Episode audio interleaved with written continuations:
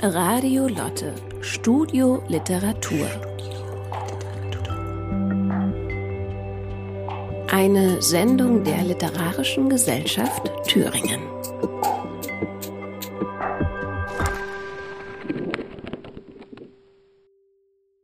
Schön, dass Sie alle da sind hier in der Eckmann-Buchhandlung äh, in Weimar und natürlich auch einen wunderschönen guten Abend oder guten Tag an die Hörerinnen und Hörer bei Radio Lotte, denn wir zeichnen die heutige Veranstaltung auf und es wird dann auch nochmal hörbar sein im Radio.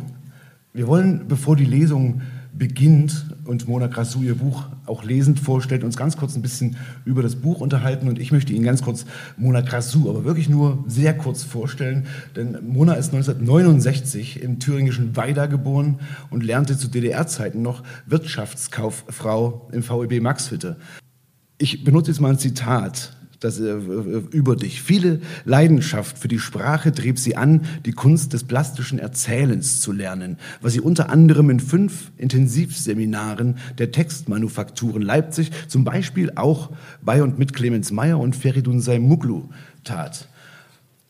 Mona ist seit 2021 auch Mitglied der Literarischen Gesellschaft in Thüringen und ich würde sagen, wir kommen jetzt tatsächlich mal zu deinem Buch Falsch erzogen. Das ist jetzt dein drittes Buch, ja. ne? Genau. Das dritte, das rauskam. Das zweite, glaube ich, das bei Edition Outbird erscheint. Ja. Genau. Also einem kleinen, aber großartigen Gera Verlag. Äh, Mona, vielleicht kannst du ganz kurz, ohne das eigentliche vorwegzunehmen, mal ein bisschen erzählen, worum es, äh, worum es geht in deinem Buch. Was passiert in und in falsch erzogen? Ja, also wir hatten ja jetzt schon das Stichwort Tripperburgen, die hoffentlich niemanden abgeschreckt haben. Also da geht es um die venerologischen Stationen in äh, Kliniken zu DDR-Zeiten. Es heißt also dort, wo man Geschlechtskrankheiten behandelt hat. Und äh, im Buch geht es speziell um die venerologische Station in der Poliklinik Mitte in Halle, weil dort also allgemein wurden junge Mädchen und Frauen in diese sogenannten Tripperburgen eingewiesen, um sie auf Linie zu bringen. Sie waren oftmals noch Jungfrau, hatten also mit Sicherheit keine Geschlechtskrankheit. Es wurden teilweise auch Sachen gespritzt, um Fieber auszulösen, dass man sagen konnte, ähm, du bist ja wirklich krank. Ich zeige in dem Buch den Weg eines Mädchens auf. Also es brauchte eigentlich in der DDR nicht allzu viel, um dort eingewiesen zu werden. Also es ging um Schulschwänzerinnen oder wie in diesem Buch, die Solveig Eckstein ist hier die Hauptfigur. Sie äh, stellt schon als Kleinkind sehr, äh, sehr häufig Fragen, die den Erwachsenen unangenehm sind weil sie einfach alles wissen will und später lehnt sie sich dann aber bewusst gegen ihren Stiefvater auf, weil sie dann ahnt, dass der bei der Stasi ist. Lass mich kurz zwischenfragen, Mona, weil wir hören ja nachher auch noch einiges aus dem Buch. Wie bist du auf das Thema eigentlich gekommen? Das ist ja ein Thema, über das lange, lange A nicht wirklich gesprochen wurde. B ist es mir erst, und das Thema hatten wir ja auch gerade mit der Dame vorhin, die reinkam. Sie wusste bis zu diesem Zeitpunkt, als sie vor dem Plakat stand, also vor einer halben Stunde oder einer Stunde, nichts mit dem Begriff Tripperburgen anzufangen. Beziehungsweise, wie gesagt, ich wusste auch nichts drüber und ich interessiere mich sehr und auch schon sehr lange für die äh, ja, DDR-Geschichte, vor allen Dingen auch die kritischen Geschichten, die, mit denen wir uns heute be äh, beschäftigen müssen und sollten. Wie bist du auf das Thema gekommen? Also ganz konkret habe ich einen Beitrag auf MDR Kultur gehört. Und da ging es mir genauso. Ich dachte, wieso hast du davon nie etwas gehört? Also die Jugendwerkhöfe, das war dann schon eher mal bekannt, aber von, von diesen Maßnahmen, äh, Disziplinierung durch Medizin, wie das auch genannt wird, habe ich wirklich bis zu diesem Beitrag auf MDR Kultur nichts gehört. Und das hat mich, ich sage immer, das hat mich gebissen. Also das war ein Thema, wo ich einfach erstmal mehr darüber wissen wollte. Und so ist es dann eben, wenn man einmal anfängt. Erst habe ich im Internet gesucht, dann bin ich nach Halle gefahren und da so weiter. du aber schon den Plan, ein Buch zu machen. Mm, der entstand dann. Also ja. es hat mich einfach nicht mehr losgelassen. Und da habe ich gedacht, das muss ein Buch werden. Und Ja. zwar äh, bewusst ein Roman, weil ich der Meinung bin, dass man im Roman die Sache für den Leser erfahrbar, fühlbar machen kann. Machen, ja. ja. Also das heißt, dass du gar nicht, also du hast diesen, diesen Bericht gehört auf, äh, auf, äh, im Radio und hast erstmal nur Interesse an dem Thema selbst gehabt, ne? weil du, wie du gerade gesagt hast, nichts bis dahin davon gehört hast und bist dann einfach erstmal losgefahren, ohne den eigentlichen Plan, habe ich das richtig verstanden, ein Buch entstehen zu lassen. Ja. Sondern hast dich erstmal so in die, sagen wir mal, Recherche begeben, bis du gemerkt hast, es kommt so viel zusammen, ich will da jetzt ein Buch machen. So, Ja. genau, so war's. Okay, dann würde ich sagen, hören wir jetzt erstmal was aus dem Buch Falsch erzogen von Mona Krasu und reden hinterher vielleicht noch mal ein bisschen. Also ich werde heute hier erstmal den Prolog lesen. Das Buch hat einen Prolog und auch einen Epilog natürlich dann. Dafür habe ich mich entschieden, weil die Hauptfigur Solveig Eckstein äh, Schauspielerin werden möchte. Ähm, wir beginnen damit, als sie äh, gerade in, in der Schule ist. Sie hat eine vier Jahre jüngere Schwester bekommen, die Susanne, und seitdem streiten sich die Eltern immer öfter. Ähm, Solvig denkt, dass das an der Schwester liegt, aber die, die Hintergründe sind natürlich ganz andere. Bei den Eltern gibt es eine Schieflage, sage ich jetzt mal. Also die Mutter ist irgendwie intelligenter als der Vater und möchte auch mehr im Leben erreichen, passt sich deshalb auch diesem Staat an. Und der Vater ist ein Maucher und ist damit eigentlich auch ganz zufrieden. Und ja, der schimpft auch auf die Kommunisten. Wir, äh, ich lese jetzt eine Szene, in der wir Solvig gut kennenlernen. Sie ist ähm, gerade in den Schulchor aufgenommen worden. Und das, obwohl die Mutter zu Hause immer gesagt hat, du kannst überhaupt nicht singen.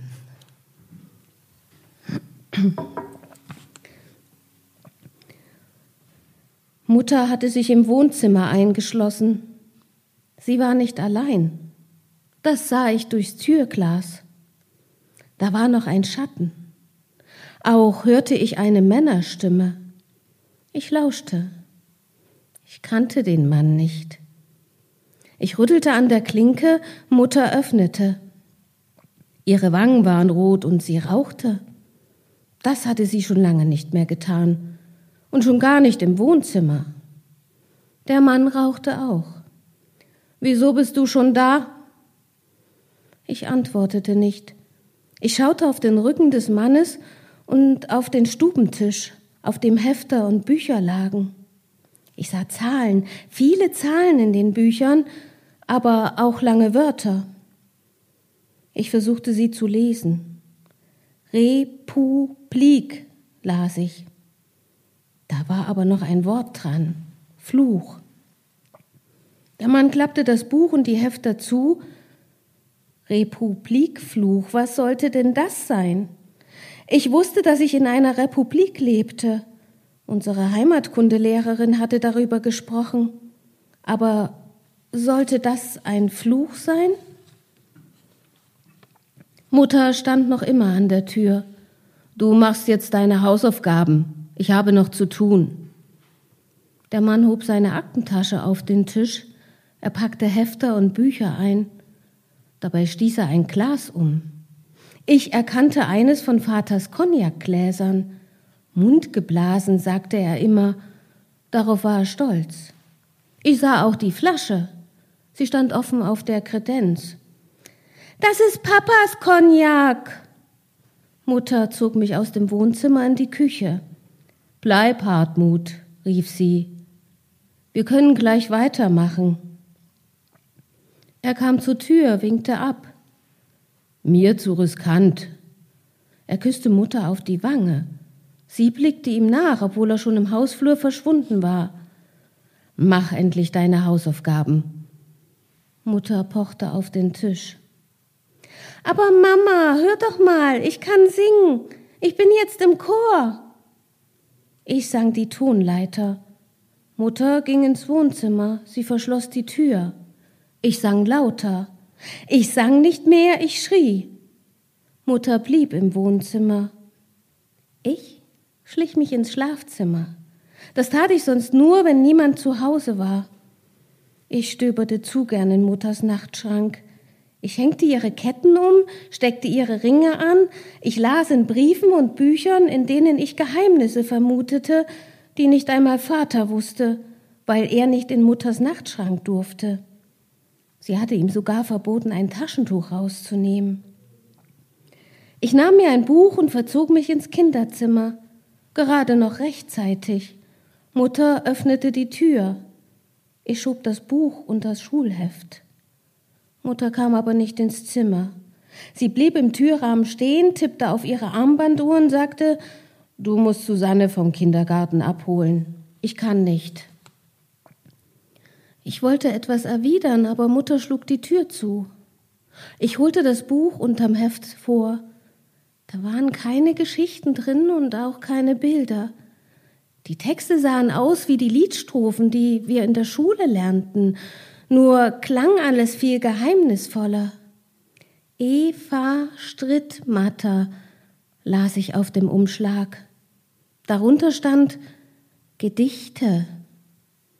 Auf der ersten Seite entdeckte ich einen Brief an meine Mutter. Er war mit Bleistift geschrieben. Wahrscheinlich war sich der Mann nicht sicher, ob es richtig war, Mutter dieses Buch zu schenken. Der Mann hieß Jürgen. Ich kannte keinen Jürgen, aber die Gedichte gefielen mir. Ich verstand nicht, was mit all dem gemeint war. Ich wusste auch nicht, was ein Kunsterspring war. Aber ich las die Gedichte laut und ich fand, die klangen schöner als die Lieder, die Mutter manchmal sang. Es fühlte sich an, als wäre Eva eine Freundin, die mir von einer Welt flüsterte, in die ich reinwachsen würde. Mutter rief aus der Küche. Ich schob das Gedichtbuch unter meinen Pullover. Ich sah, dass Mutter geweint hatte. Also deshalb konnte sie Susanne nicht abholen. Ich wollte fragen, aber Mutter senkte den Kopf und wies mit dem Arm zur Tür. Ich schlüpfte in meine Klocks, zog die Kniestrümpfe hoch und rannte los. Susanne war fast das einzige Kind im Garten. Ihre Brottasche und ihre Strickjacke hingen am Zaun. Die Kindergärtnerin gab mir die Strickjacke und hängte Susanne die Brottasche um. Ist was passiert bei euch zu Hause? Ich schüttelte den Kopf. Die Frage hatte ich mir selbst den ganzen Weg lang gestellt. Wer war der Mann im Wohnzimmer? Warum hatte Mutter geweint? Und was hatte das alles mit dem Republikfluch zu tun? Nee, Mama hat zu tun, sagte ich. Susanne riss sich von mir los. Mit dir gehe ich nicht mit, sagte sie.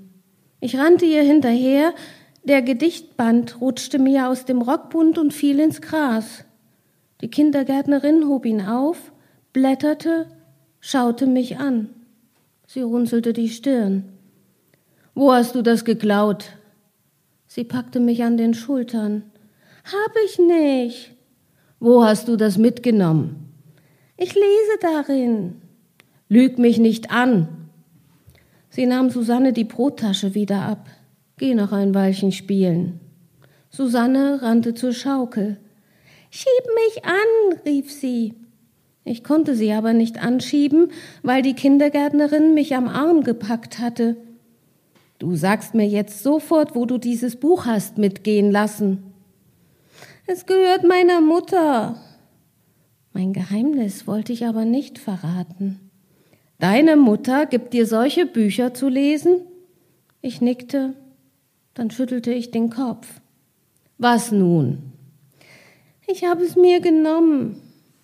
Sie blätterte eine Seite auf, fuhr mit dem Daumen lang, gab mir das Buch. Lies mir das vor. Ich las Kunsterspring. Wie waren die Wälder finster und im Winter, wie waren sie weiß? An den Wegrändern blühte der Ginster und die Halt, sagte die Kindergärtnerin. Wer hat dir das gelernt? Sie riss mir das Buch aus der Hand. Aber ich hab doch schon gesagt, dass ich das lese. Sie schlug ein anderes Gedicht auf und ich las es vor. Sie schüttelte den Kopf, blies sich Haare aus der Stirn, sagte, Buh, du bist ja eine Oberschlaue. Aus dir wird mal was, wenn sie dich lassen. Wir durften endlich gehen. Susanne rannte vorne weg. Sie stieg auf eine Mauer, breitete die Arme aus. Guck mal, ich kann fliegen. Ich nickte. Ich musste andauernd an die Worte der Kindergärtnerin denken. War ich oberschlau? Und warum hat sie gesagt, wenn sie dich lassen? Wen meinte sie überhaupt damit?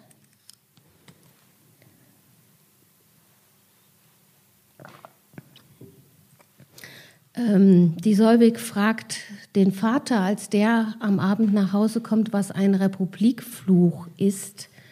Und es gibt ein mordsmäßiges Theater, nicht wegen des Worts, sondern einfach, weil der Vater ganz genau wissen will, wer dieser Mann war, wie der aussah und das alles von der Solvig. Und ähm, also eine Antwort auf die Frage bekommt sie aber nicht.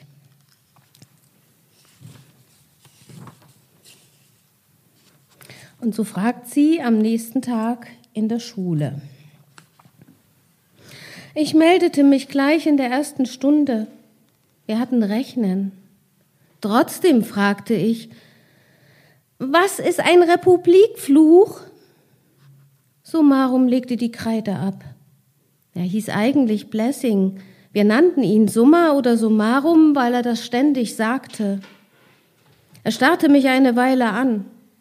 Wo hast du das her? Ich wunderte mich, dass jeder gleich fragte, wo ich das her hatte. Ich überlegte eine Weile, dann sagte ich, aufgeschnappt. Bei dir zu Hause, bei deinen Eltern. Ich schüttelte den Kopf und mir wurde wieder schwummrig. Ich verfluchte den Republikfluch. Der Summer schrieb ein Wort an die Tafel, ich sollte es vorlesen. Republik Flucht, las ich. Meintest du vielleicht das? Du musst die Wahrheit sagen. Ich zuckte mit den Schultern. Ich hatte genug. Ob nun Republik Fluch oder Republik Flucht, es war mir egal. Ich bereute meine Frage. Am meisten bereute ich, dass ich Vater danach gefragt hatte. Es gibt Menschen, die fliehen aus unserem Land in einen anderen, nicht sozialistischen deutschen Staat. Sie bereuen es alle. Und obwohl das alle wissen, gibt es immer wieder solche Dummköpfe. Du kommst nach der Stunde mal zu mir, nicht vergessen. Er klatschte in die Hände. Zurück zur Mathematik. Als es zur Pause klingelte, packte ich schnell meine Sachen in den Ranzen. Ich wollte mich am Lehrertisch vorbeimogeln. Hier geblieben, rief der Summer. Ich sah, wie er etwas notierte, den Zettel in ein Kuvert schob und die Namen meiner Eltern darauf schrieb. Er leckte den Umschlag an, klebte das Kuvert zu. Morgen mit Unterschrift deiner Eltern zurück. Wir haben morgen kein Mathe. Ich wusste ganz genau, wann wir rechnen hatten, weil ich dieses Fach hasste. Dann kommst du ans Lehrerzimmer und verlangst nach mir. Es ist wichtig.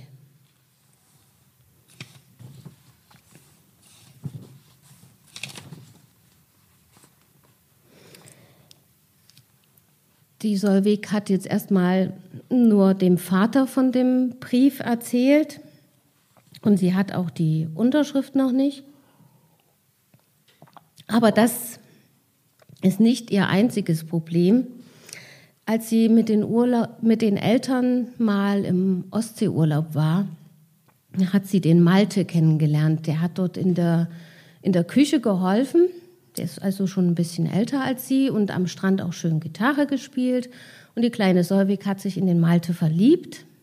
Und der Malte hat ihr einen Hühnergott geschenkt, den sie immer bei sich trägt und den Unbesiegten nennt. Und jetzt hat sie dazu eine Geschichte geschrieben, auch wieder verkehrt. Gleich in der ersten Stunde hatten wir Lesen. Ich hatte mich darauf gefreut. Die Geschichte, die wir lasen, kannte ich aber schon. Langweiliger Kinderkram war das. Eva Strittmatter und Hemingway gefielen mir besser. Aber das durfte ich niemandem verraten. Nicht einmal Krit durfte das wissen. Sie hatte die Fibel aufgeschlagen und verfolgte mit dem Zeigefinger die Worte, die Kerstin stockend vorlas.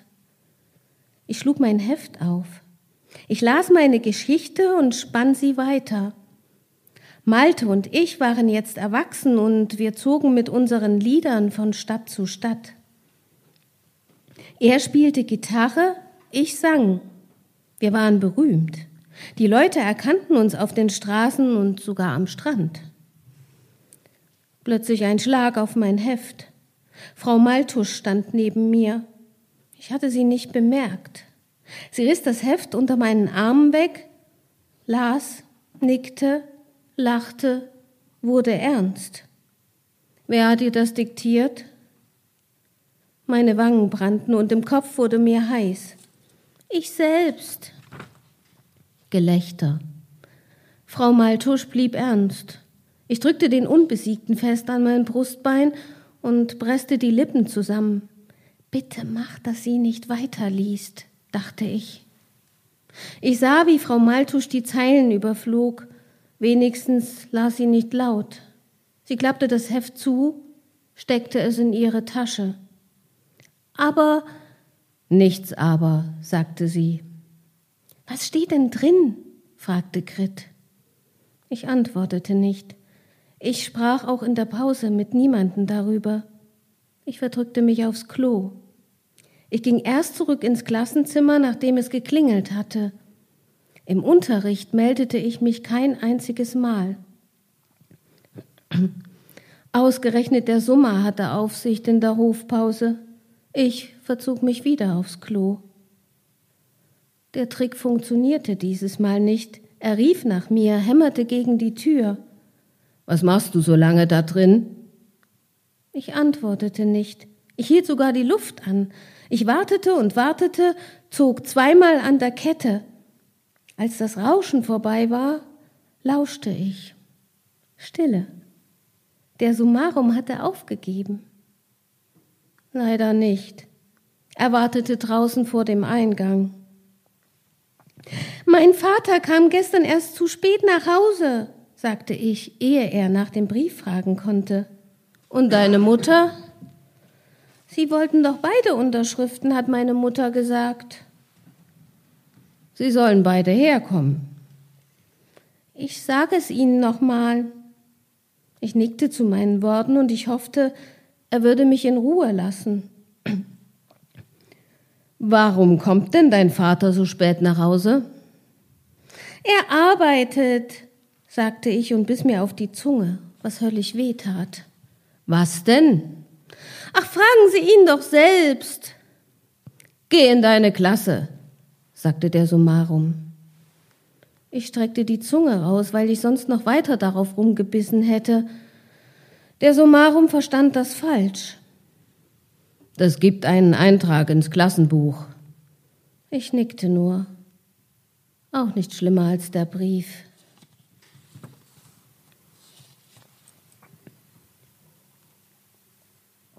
Der Herr Blessing ist jetzt zu den Eltern nach Hause gegangen, aber es war nur die Mutter da und am Abend gibt es dann deshalb wieder Streit, als der Vater nach Hause kommt.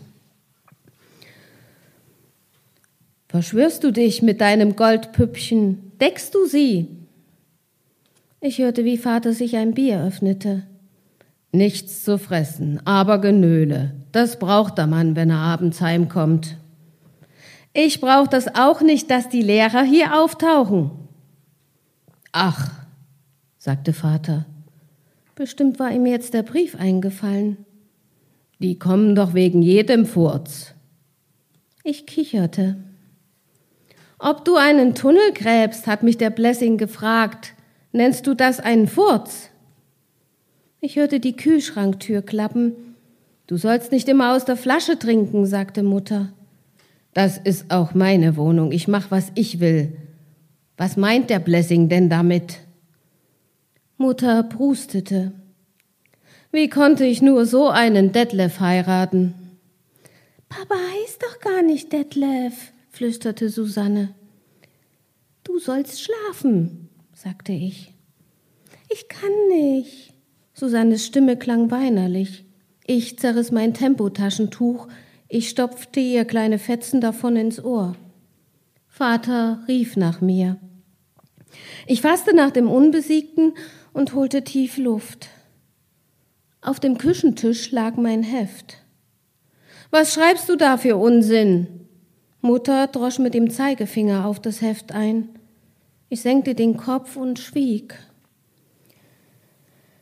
Was meinst du, was deine Lehrer von uns denken? Wer setzt dir solchen Mist in den Kopf? Mutter las eine Stelle meiner Geschichte vor. Wir retteten uns ans andere Ufer, wo niemand unsere Liebe stört, las sie. Ich wurde rot.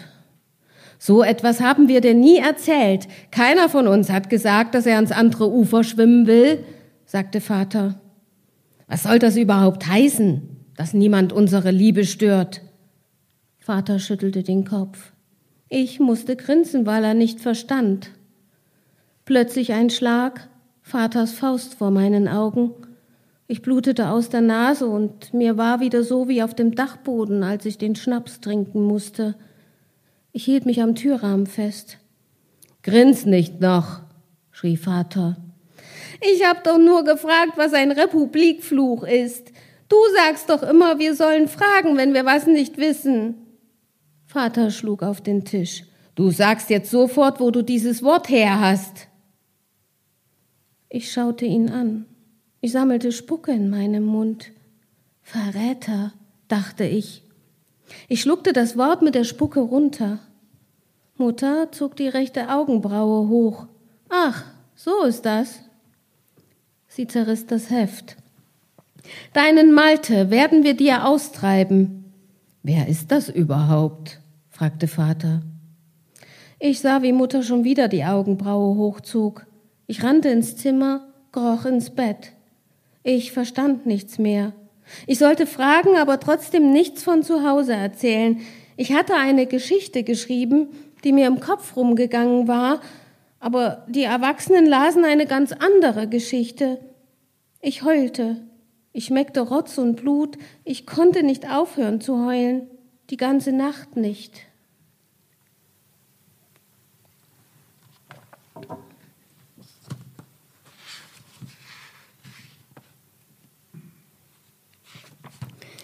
Die Mutter schlägt jetzt vor, dass ähm, die Solvik sich freiwillig zur Timor-Arbeit meldet. Ich glaube, Timor muss ich jetzt hier nicht erklären oder sonst machen wir das dann. Für Timor und sein Trupp sind bekannt, glaube ich. Ja, manchmal auch nicht. Also, sie soll sich freiwillig zur Timor-Arbeit äh, melden, damit sie also wieder ein besseres Licht auf die ganze Familie wirft und ähm, für Solvig ist es dann aber doch ein Glücksfall, weil sie die Eleanor Sattler kennenlernt. Das ist eine ältere Schauspielerin mit Berufsverbot und die vertieft äh, bei ihr die Liebe zur Literatur und weckt in ihr auch den Wunsch, Schauspielerin zu werden. Und sie geht jetzt dorthin. Ja, bitte, sagte jemand. So ein Ja bitte hatte ich noch nie gehört. Niemand, den ich kannte, sprach das T so deutlich aus. Ich suchte meinen Rock und meine Jacke nach Fusseln ab. Ja, sagte die Frau noch einmal. Ich bin ihr Timur. Wer bist du? Na, Sie wollen doch Timur Hilfe haben. Die Schule schickt mich. Die Frau lachte so tief wie mein Vater. Sie hustete, offenbar hatte sie sich verschluckt. Warte, sagte sie. Wenig später schloss sie mir die Haustür auf.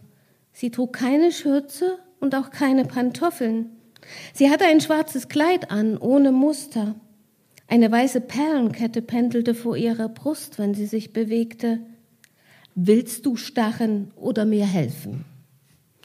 Sie stieg vor mir die Treppe hoch.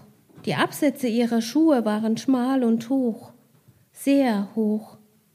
Die Perlenkette hüpfte auf ihrer Brust. Ich hatte Angst, sie würde reißen und die Perlen würden die Treppe runterrollen und ich müsste sie dann alle aufsammeln. Du bist ja eine Träumerin, sagte Frau Sattler. Ich habe dich etwas gefragt. Ich merkte, dass ich rot wurde. Ich sah auf ihre Schuhe. Sie hob mein Kinn mit Daumen und Zeigefinger an, selbst am Daumen trug sie einen Ring. Ich fragte mich, wobei diese Frau Hilfe brauchen würde. Wie alt bist du denn? Zehn. Sie schaute mir ins Gesicht. Na ja, bald, sagte ich. Aber ich wollte jemand, der lesen kann. Ich meine, richtig lesen. Jemand, der mit mir die große Literatur liest und sie auch versteht. Beinahe hätte ich gefragt, ob sie Eva Strittmatter und Hemingway meine. Ich zog meine Schuhe auf dem Abstreicher aus, folgte ihr in die Wohnung. Ich sah Bücher, überall Bücher. Anscheinend hatte die Frau keine Küche und auch keinen Fernseher, nur Bücher und einen riesigen Kleiderschrank, in dem bestimmt auch Bücher waren.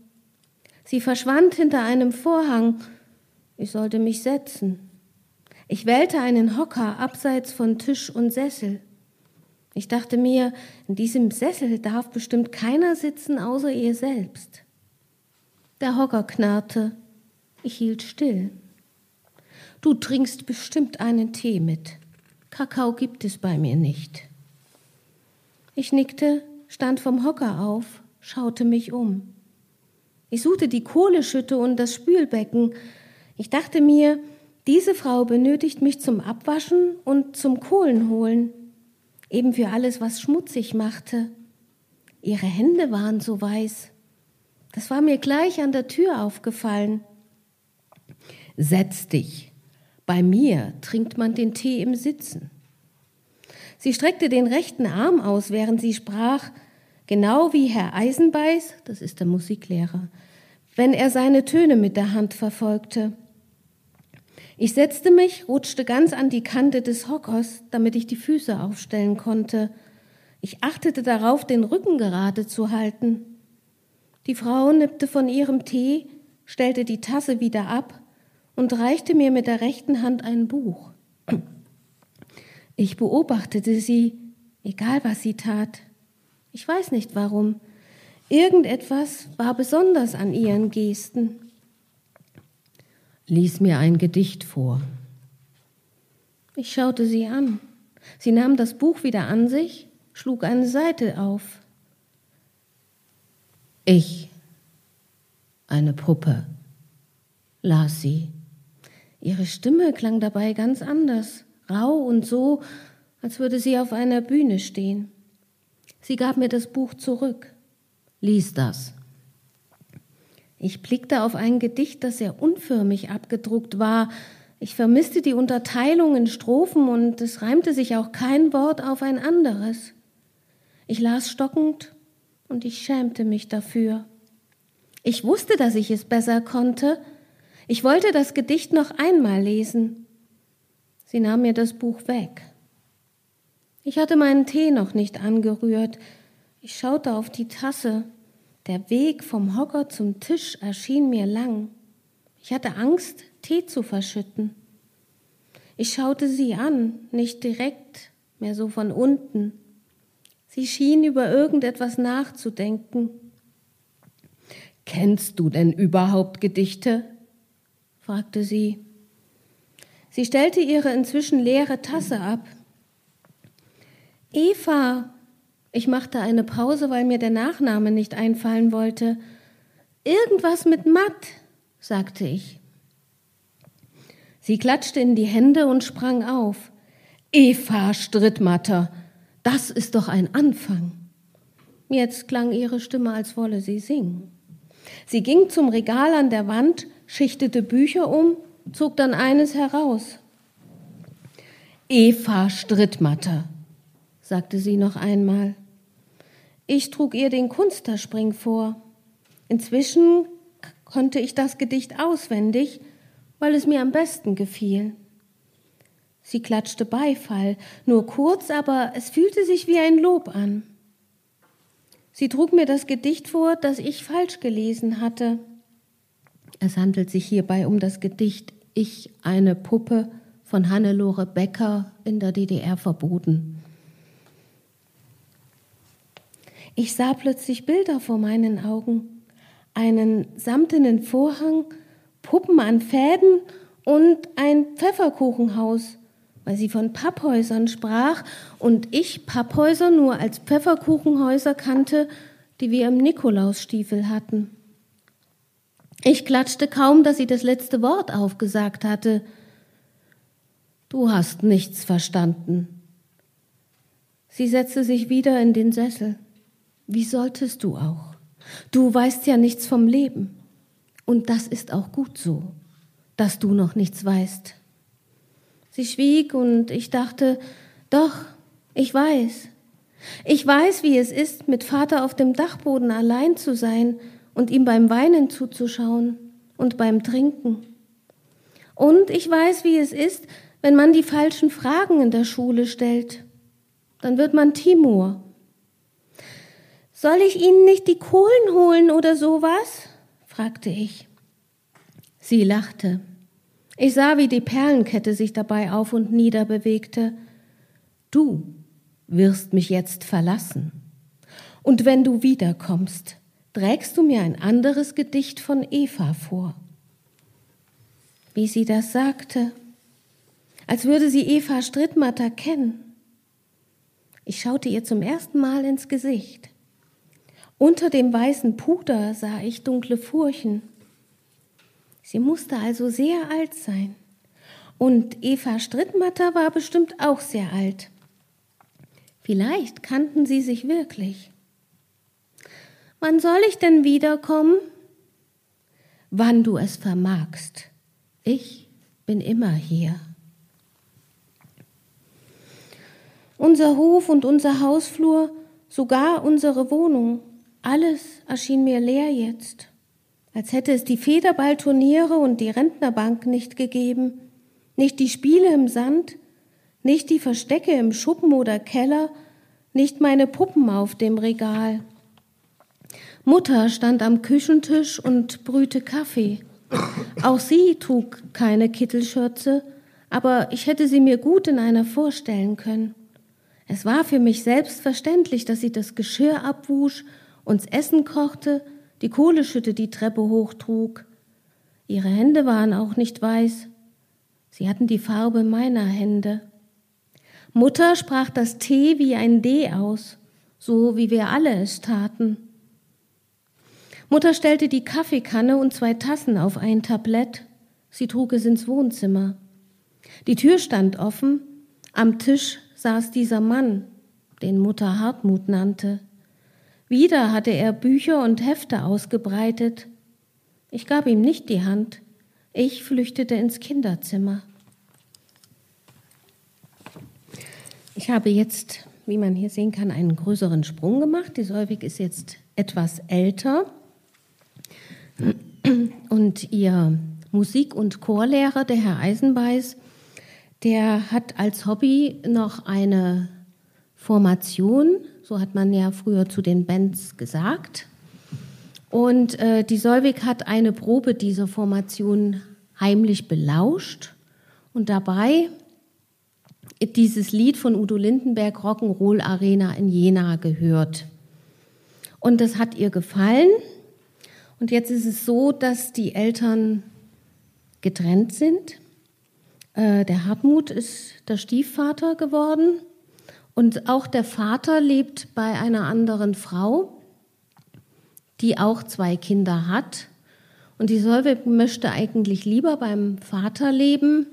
Und sie reist dahin aus und äh, sie darf dort übernachten, aber dann wird sie wieder weggeschickt. Und aus lauter Frust beschließt sie eben nicht in die Schule zu gehen, sondern lieber die Rock'n'Roll Arena in Jena zu suchen. Und da ist sie jetzt unterwegs. Ich musste noch zweimal fragen, dann war ich da und war enttäuscht. Die Rock'n'Roll-Arena hatte ich mir ganz anders vorgestellt. Jetzt wusste ich, warum alle von einem Stadion geredet hatten. Die Arena sah nämlich aus wie unser Sportplatz zu Hause. Die Rasenfläche war nur ein bisschen größer. Männer in komischen Anzügen rannten auf der Aschenbahn. Sie sprangen über Hindernisse, ihre Käppis verrutschten dabei. Sie schoben sie im Rennen zurecht. Ich setzte mich unters Blechdach auf eine Bank. Von hier aus konnte ich die Männer am besten beobachten. Bald war mir aber langweilig. Auch als sie die Hindernisse erhöhten und Masken aufsetzten, die mich erschreckten. Manche von ihnen nannten diese Dinger Schnuffis. Am lustigsten fand ich es, als sie sich an Seilen hochhangelten. Ich lachte und erschrak, weil mein Lachen hallte. Jetzt schauten sie zu mir auf die Tribüne. Was machst du da oben? Komm sofort runter, rief einer. Ganz langsam kletterte ich über die Bankreihen nach unten. Dann stand ich auf der Aschenbahn. Der Anführer kam auf mich zu. Ich glaubte jedenfalls, dass er der Anführer sei, weil er die ganze Zeit Kommandos gebrüllt hatte. Was hast du hier zu suchen? Die Jungs, es waren Jungs, keine Männer, schauten mich an. Sie tuschelten und lachten. Vielleicht will sie mitmachen, sagte einer. Er setzte mir sein Käppi auf. Ich schüttelte so lange den Kopf, bis es runterfiel. Sie hatten alle ein Zeichen an der Brusttasche der Uniformjacke. Gesellschaft für, las ich. Weiter kam ich nicht, weil der Anführer schrie, ich solle augenblicklich verschwinden. Ich bring sie raus, sagte der Junge, der mir das Käppi aufgesetzt hatte. Der Anführer nickte. Der Junge ging neben mir her. Was wolltest du denn hier? Ich schaute ihn von unten her an. Seine Haare wellten sich im Nacken. Er sah nicht aus wie ein Soldat. Die hatten alle ganz kurze Haare, das wusste ich. Wie ein Polizist sah er auch nicht aus. Hast du eine Nietenjacke? fragte ich. Er blieb stehen, schaute mich an, schüttelte den Kopf. Du bist seltsam, sehr seltsam. Warum willst du das denn wissen? Weil ich dich was fragen will, was Vertrauliches.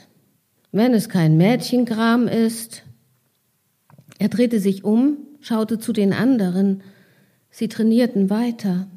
Er nahm das Käppi ab und knöpfte seine Uniformjacke auf. Brr, machte er. Ist das hier die Rock'n'Roll-Arena? Was? Er lachte. Er lachte so sehr, dass er stehen bleiben musste und sich auf den Rasen kniete. Er lachte und warf sein Käppi in den Dreck, hob es auf und war endlich still. Du hörst doch nicht etwa Udo Lindenberg, du Zwecke, ich stemmte die Arme in die Seiten. Die Zwecke nimmst du zurück. Er grinste. Du bist wirklich seltsam, sagte er und lächelte, aber süß. Udo Lindenberg kenne ich nicht, aber jemand, den ich kenne, hat ein Lied von einer Rock'n'Roll-Arena in Jena gesungen und das hat mir urst gefallen. Ich glaube, die Rock'n'Roll-Arena fetzt total. Das gibt's doch nicht, so eine Zwecke. Das Lied ist von Udo, aber du darfst das nicht so laut sagen. Wieso nicht? Er blieb stehen, musterte mich. Du weißt das wirklich nicht, oder? Ich schüttelte den Kopf. Wenn du wartest, nehme ich dich mit und dann spiele ich dir noch andere Lieder von Lindenberg vor, sagte er. Aber du darfst das niemandem sagen. Er hob seine Hand, ich klatschte meine dagegen. Abgemacht. Der junge Mann heißt Carsten und sie ist jetzt bei Ihnen in der Wohnung in Jena Lobeda. Carstens Zimmer war noch kleiner als die Küche. An der Wand unter dem Fenster stand eine Liege, gegenüber stand ein Schreibtisch. Darüber klebten Fotos von Smokey, Abba und den Bee Gees. Carsten hatte sie aus der F dabei ausgeschnitten, wie er sagte. Ich zog meine Melodie und Rhythmus aus dem Turnbeutel, klettete sie und warf sie auf die Liege. Ist ja stark. Wo hast du die denn her? Vom Zeitungskiosk am Bahnhof. Carsten schaute mich an und lächelte schon wieder. Du kriegst alles, oder? Ich wusste nicht, was ich darauf antworten sollte. Er sprang auf, verließ das Zimmer, kam mit einem Rekorder wieder. Wollen wir die Musik nicht in der Stube hören? Dann brauchst du den nicht so rumtragen und deine Mutter merkt das gar nicht. Es gibt keine Stube. Das hier ist eine Zweiraumwohnung. Meine Mutter hat sich da einen Schlafwohnraum eingerichtet. Da gehe ich nicht rein. Ist ihr Reich. Setz dich endlich hin. Er klopfte auf die Liege, auf der er bäuchlings lag und den Rekorder bediente. Er hob den Zeigefinger, drückte einen Knopf und ich hörte Gitarrenklänge. Ich jubelte. Das ist es, das ist das Lied. Ist es nicht, sagte Carsten. Und er hatte recht. Das Lied klang nur so ähnlich, und es ging um einen, der Angst vor seinem Auftritt hatte und durch ein kleines Loch im Vorhang schaute. Seine Angst konnte ich gut verstehen. Mir war es genauso gegangen beim Appell, als ich den Vortrag halten musste. Nur hatte ich kein Loch im Vorhang entdeckt. Der steht aber nicht richtig da und der atmet total falsch. Seine Stimme zittert nämlich, sagte ich. Hä? Carsten drückte einen anderen Knopf. Der, den er vorher gedrückt hatte, schnippte hoch. Mensch, das ist Udo, der hat eine Rockerstimme. Hört doch einfach mal zu. Die Texte sind nämlich krass. Da muss man drauf hören. Er drückte den Knopf wieder rein. Jetzt hörte ich Babygeschrei. Was war daran krass? Da konnte ich auch Susannes Gejammer anhören. Das klang fast genauso. Ich sagte aber nichts, um Carsten nicht zu ärgern. Bibabilubab sang das Baby jetzt. Zwischendurch johlte wieder der Mann. Ich war enttäuscht. Seine Stimme gefiel mir nicht und das Babygeschrei nervte. Herr Eisenbeiß Gesang hatte schöner geklungen. Er sang die Töne aus und er sprach die Ts deutlich, so wie er es uns im Chor beigebracht hatte.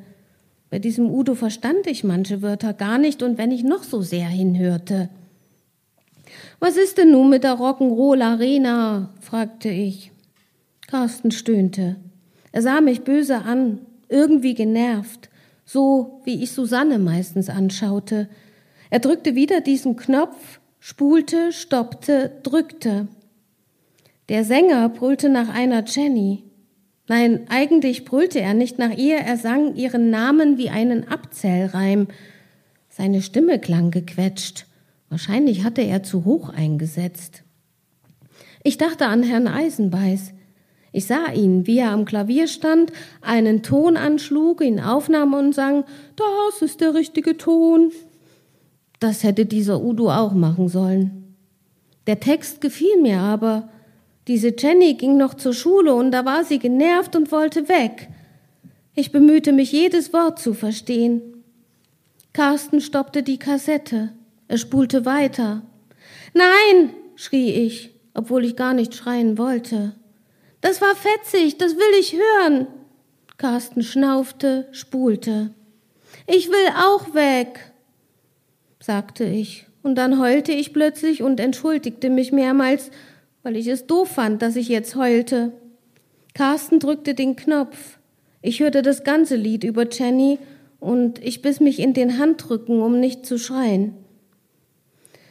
Und warum darf ich niemanden von diesem Udo erzählen? Weil solche Musik bei uns verboten ist. Wieso? Hast du nicht zugehört? Carsten sprang von der Liege auf, er ging hin und her. Selten, dass mal einer das Maul aufmacht und nem Pauker so richtig die Meinung sagt, hat Udo gesungen. Na und? Carsten schlug sich mit der Hand gegen die Stirn. Meinst du, deine Lehrer wollen, dass du dich auflehnst? Jetzt stand er wie ein Baum im Wald vor mir. Beinahe hätte ich gelacht, aber dann würde er mich wahrscheinlich sofort rausschmeißen. Ich nickte. Udo ist von drüben, sagte er. Hier dürfte der sowas nicht singen. Ich kapierte endlich. Alles war ein und dasselbe Theater. Das Mainzelmännchenverbot, das Lindenbergverbot, Frau Sattlers Spielpause. So hatte sie es genannt und dabei gelacht, wie ich es nicht mochte, weil es klang, als wolle sie eigentlich weinen oder schreien. Die wollen uns verbiegen, sagte Carsten. Er hatte mich die ganze Zeit angestarrt. Hast du es jetzt begriffen? Ich nickte und musste schlucken. So, ganz großer Sprung. Solvig hatte inzwischen Jugendweihe und sie trifft sich mit anderen Jugendlichen und jungen Erwachsenen im sogenannten Bau. Das ist ein Abrisshaus, ähm, baupolizeilich gesperrt, aber sie treffen sich da drin trotzdem und das liegt auch ein bisschen außerhalb. Dort trifft sie zum Beispiel auch den Herrn Eisenbeiß wieder, der inzwischen kein Lehrer mehr ist. Das hat eben auch solche Gründe. Und dort ähm, machen sie sich Gedanken über eine bessere DDR. Sie spielen die Musik von Lindenberg und Bab und sie ähm, machen, führen auch eigene Theaterstücke auf. Die Solvig ist inzwischen auch in einer Theatergruppe. Ja, und äh, sie macht leider den Fehler, dass sie das, was sie im Bau erlebt, in ihr Tagebuch schreibt. Im Bau erzählten sie, Heike würde fast jeden Abend im Interhotel sitzen. Die lässt sich von den Westmännern aushalten. Damit ist sie für unsere Idee gestorben. Was ist denn unsere Idee? fragte ich. Niemand rührte sich. Sie starrten mich an, als hätte ich eine SED-Fahne auf der Stirn. Verstehst du unsere Liedtexte nicht? Oder hast du gar nicht zugehört? Doch, sagte ich. Ich wollte aufstehen und mir einen Schuss Wodka an die Cola kippen. Bleib sitzen, das wird jetzt ausdiskutiert, sagte Thomas. Eisi, Stefan, Lola, eigentlich alle, die in der Runde saßen, nickten dazu. Ich schüttete mir trotzdem Wodka ins Glas, dann setzte ich mich wieder hin. War auch besser so, meine Beine zitterten plötzlich. Sie schauten mich immer noch so an. Na, ich dachte, wir wollen unsere Freiheit, wir wollen in den Westen, Udo treffen und so. Manche kicherten. Eisi, Thomas und Lola schauten mich aber ernst an. Wir wollen nicht in den Westen, wir wollen eine bessere DDR, Freiheit für den Geist sagte Eisi. Na ja, und Reisen auch, sagte Thomas. Lola blätterte in einer Mappe mit Schreibmaschinenseiten. Sie wollte mir die Mappe geben. Thomas hielt ihren Arm fest. Ich weiß echt nicht, ob wir der trauen können, sagte er. Lola klappte die Mappe wieder zu und schob sie in ihren Bluesbeutel. Ich trank mein Glas mit einem Zug leer, stellte es auf dem Tapeziertisch ab und ging nach Hause. Dort verkroch ich mich auf dem Boden. Ich heulte wie sonst was. Ich öffnete die Dachluke und hoffte, eine Krähe würde zu mir in die Bodenkammer fliegen. Ich hatte mal gelesen, dass man die zähmen konnte. Es kam aber keine Krähe. Nicht einmal eine Taube schiss aufs Dach. So allein hatte ich mich nicht einmal gefühlt, als Vater ausgezogen war. Ich vermied es, in den Bau zu gehen. Heike wollte ich auch nicht wiedersehen. Ich ging in die Schule, ich machte meine Hausaufgaben, ich lernte meinen Text für die Theateraufführung und nachts auf dem Klo oder auf dem Boden schrieb ich Tagebuch. Ich gab ihm sogar einen Namen meinem Tagebuch. Ich nannte es Eleanor. Ich schrieb alles auf, was im Bau vorgefallen war, auch Heikes ganz eigene Theatervorführung vertraute ich Eleanor an. Hinten notierte ich Ideen für eine bessere DDR. Die Liste sah aus wie der Wunschzettel für den Weihnachtsmann. Ich wünsche mir von der DDR, dass ich alle Bücher lesen darf, egal wer sie geschrieben hat und worum es darin geht, dass ich Udo immer und überall hören darf. Dahinter stand in Klammern Bab auch. Ich wünsche mir eine DDR, in der Eleanor Sattler Rollen spielen kann, wie sie es will und dass sie überall auftreten darf. Ich wünsche mir eine DDR, in der es immer Apfelsinen zu kaufen gibt. Klammer auf, richtige, keine kubanischen, Klammer zu. Ich wünsche mir eine DDR, in der Leute wie Hartmut eingesperrt werden, weil sie anderen das Leben schwer machen, ihnen hinterher spionieren und denken, sie wüssten, was für andere gut sei. Ich war zufrieden mit meiner Liste, auch wenn sie noch lange nicht vollständig war. Jetzt würde mir im Bau bestimmt keiner mehr misstrauen. Äh, die Solvig hat schon immer Streit mit ihrem Stiefvater, dem Hartmut. Also, wie schon erwähnt, anfangs kann sie ihn einfach nur nicht leiden und jetzt lehnt sie sich bewusst gegen ihn auf. Und ähm, meistens, wenn sie sich streiten, kommt es auch oft dazu, dass er sie schlägt oder irgendwie anders bestraft. Und ähm, jetzt ist er dabei, wieder mal nach Berlin zu reisen zur Karl-Marx-Tagung. Und ähm, die Solvig zerreißt vor seiner Abfahrt seinen Personalausweis, damit er auch mal Ärger mit diesem System bekommt. Und anders als sonst bleibt der Hartmut völlig ruhig. Und er sagt ihr sogar, sie könne in den Schulferien von der achten zur neunten Klasse ins Ferienlager fahren und dort einen Theaterkurs besuchen. Sie brachten mich alle drei zum Bahnhof. Du musst mir schreiben, sagte Susanne, und mir was mitbringen. Ich nickte, sie nervte weiter. Vielleicht kann ich dich mal besuchen. Das fehlte noch, dachte ich. Denk dran, in Halle musst du aussteigen, sagte Hartmut zum dritten Mal. Ich werde abgeholt, ich weiß, sagte ich. Ich war froh, als ich endlich im Zug saß. Susanne winkte und hüpfte sogar hoch, als der Zug anfuhr. Ich verließ meinen Platz, um ins Raucherabteil zu gehen.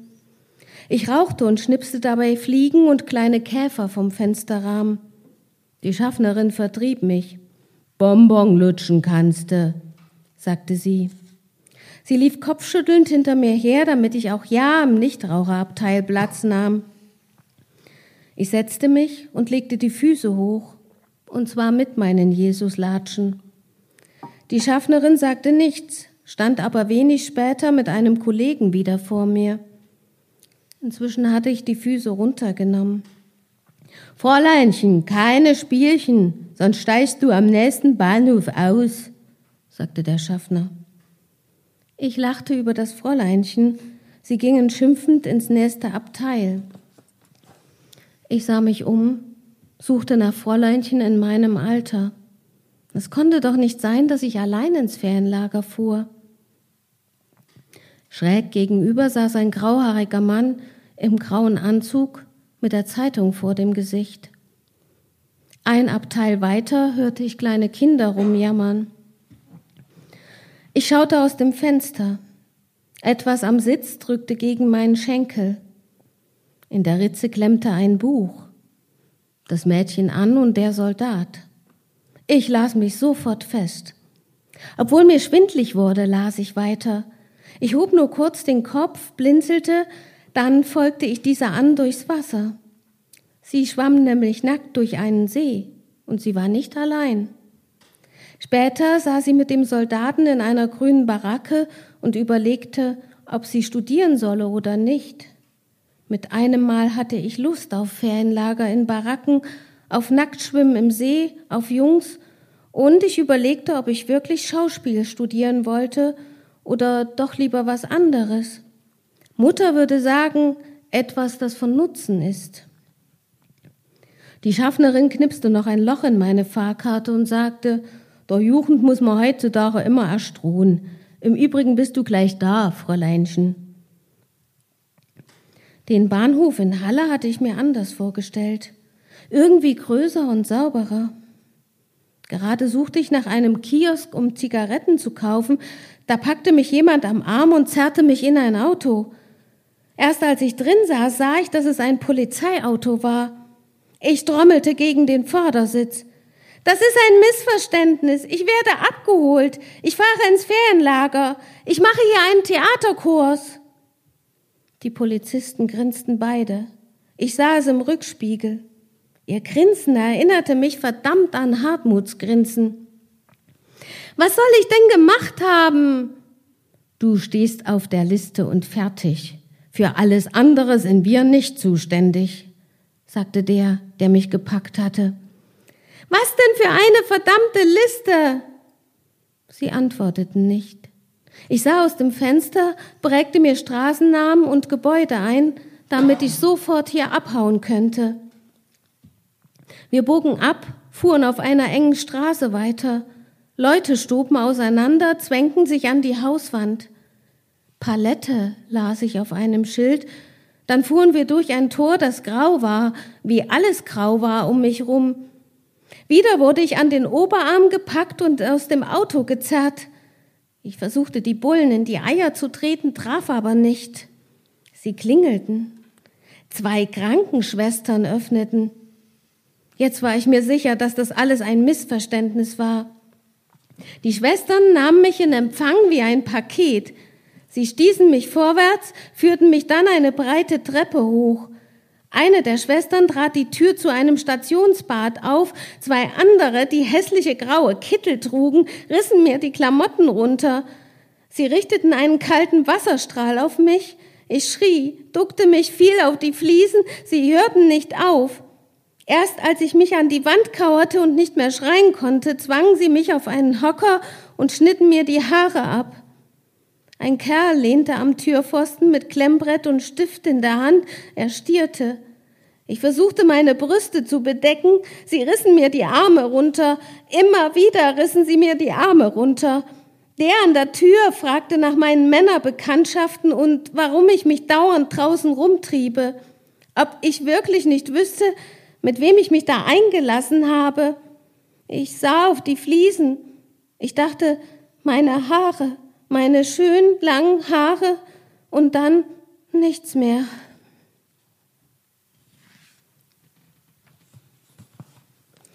Nie wieder wollte ich auf einem Hocker sitzen, so reglos, machtlos, beraubt meines Willens. Ich schwor es mir nie wieder, und doch muss ich es tun. Jetzt hier vor dem Publikum muss ich es tun. Ich werde die Augen schließen. Ich werde nicht ich sein. Eine andere werde ich sein, weil ich es sonst nicht aushalten kann auf diesem Hocker. Epilog. Kurz nach meinem 17. Geburtstag meldete ich mich in der Abendschule an. Ich holte die neunte und zehnte Klasse nach. Ich bestand mit sehr gut. Mutter holte mich nach der Prüfung ab. Wir aßen Mittag im Interhotel. Sanne war auch dabei. Sie, sie und Mutter redeten die meiste Zeit darüber, was Susanne mal studieren wolle. Es war also alles wie immer. Ich besuchte Mutter nur zu Weihnachten und wenn sie oder Sanne Geburtstag hatten. Hartmut sah ich nie wieder. Mutter redete auch nicht mehr über ihn. Ich fragte mich, wohin er gegangen war. Der konnte mich mal sonst wo. Das Theaterstück wurde natürlich nicht aufgeführt.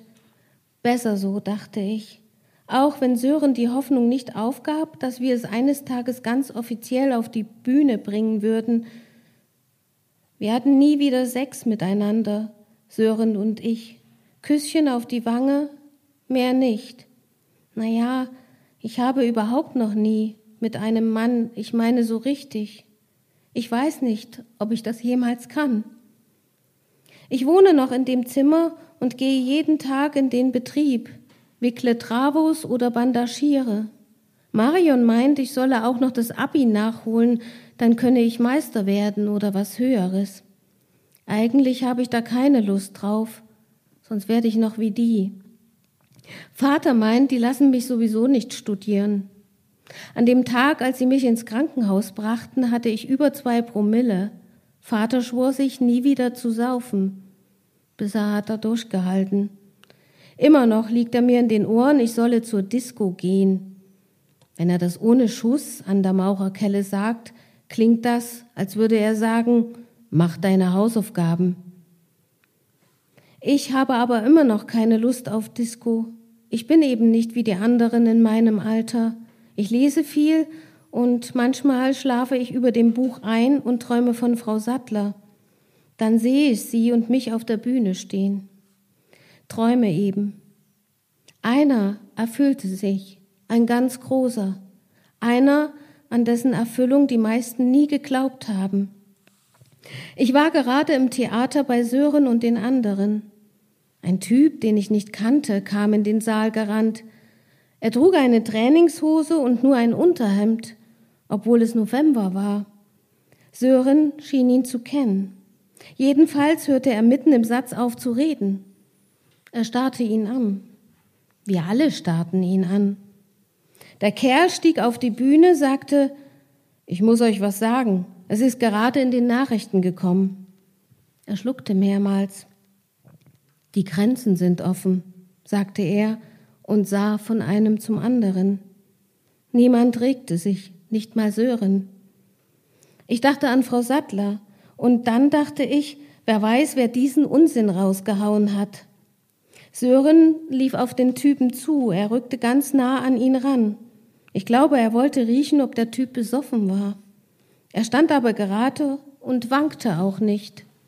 Es ist wahr, sagte er, die haben es eben in den Nachrichten gebracht, auf allen Programmen, sogar in der aktuellen Kamera. Eine der Schauspielerinnen weinte plötzlich. Sie hockte auf der Bühne und weinte. Eine andere rannte hinter den Vorhang. Sie kam mit Kerzen zurück. Sie drückte jedem von uns eine in die Hand. Sören zündete seine Kerze an, wir anderen zündeten unsere Kerze an seiner an. Meine Hände zitterten und ich wusste gar nicht wieso. Die Schauspielerin, die gerade noch geweint hatte, stellte sich auf. Sie begann zu singen. Es klang schaurig schön, als sie sang, auferstanden aus Ruinen und der Zukunft zugewandt. Lass uns dir zum Guten dienen. Plötzlich sangen alle mit, Deutschland, einig Vaterland.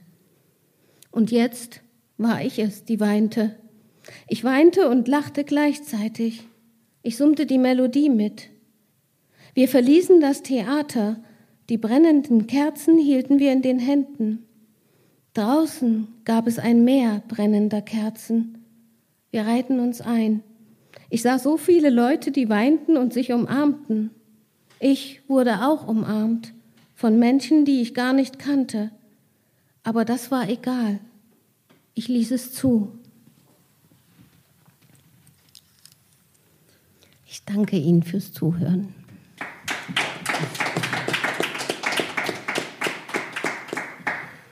Als wir uns das erste Mal über dein Buch unterhalten haben, und ich glaube, das war, als wir das Video gemacht haben für den Verlag. Ne? Wir saßen auf Burg Ranes, ich habe dir ein paar Fragen gestellt, ähnlich wie heute, und dann hast du gelesen. Und ich weiß ja, dass es dir damals äh, noch sehr, sehr nahe ging. Ähm, vor allen Dingen die Recherchen, das, das, das, deine Erlebnisse auch mit betroffenen äh, Frauen, mit denen du gesprochen hast.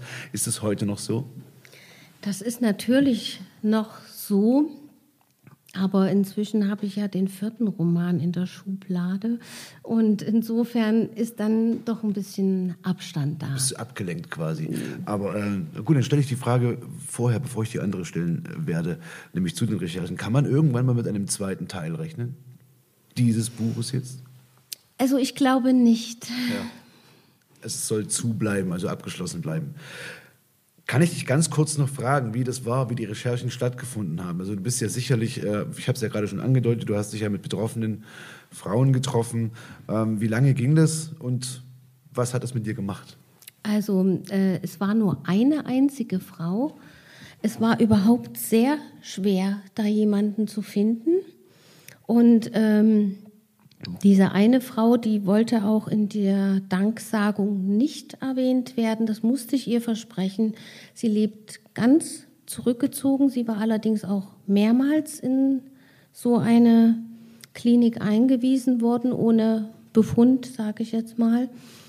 Und ähm, ja, was das mit mir gemacht hat, also nach dem Gespräch äh, mit ihr bin ich weinend nach Hause gefahren und habe aber dann auch gleich in der Nacht noch Notizen gemacht, um genau das auch festzuhalten und äh, auch diese Stimmung ein bisschen rüberzubringen. Also ich habe das jetzt natürlich nicht gelesen und genau in dieser Nacht ist es nämlich auch, ist die Entscheidung gefallen, dass ich das, was in diesen Tripperburgen mit diesen jungen Mädchen gemacht wurde, nicht eins zu eins aufs Papier bringen kann, sondern es als Theaterstück aufschreibe.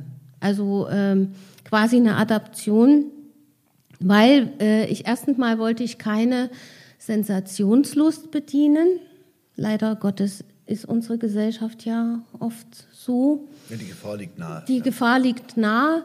Ähm, und ich wollte es erträglich machen, weil es wirklich, ähm, also ich nenne das, das sind einfach Nazi-Methoden, die da die da stattgefunden haben. Es gab also dort auch unter den Patientinnen eine Stubenälteste, die wurde belohnt mit Zigaretten und ein paar anderen Privilegien.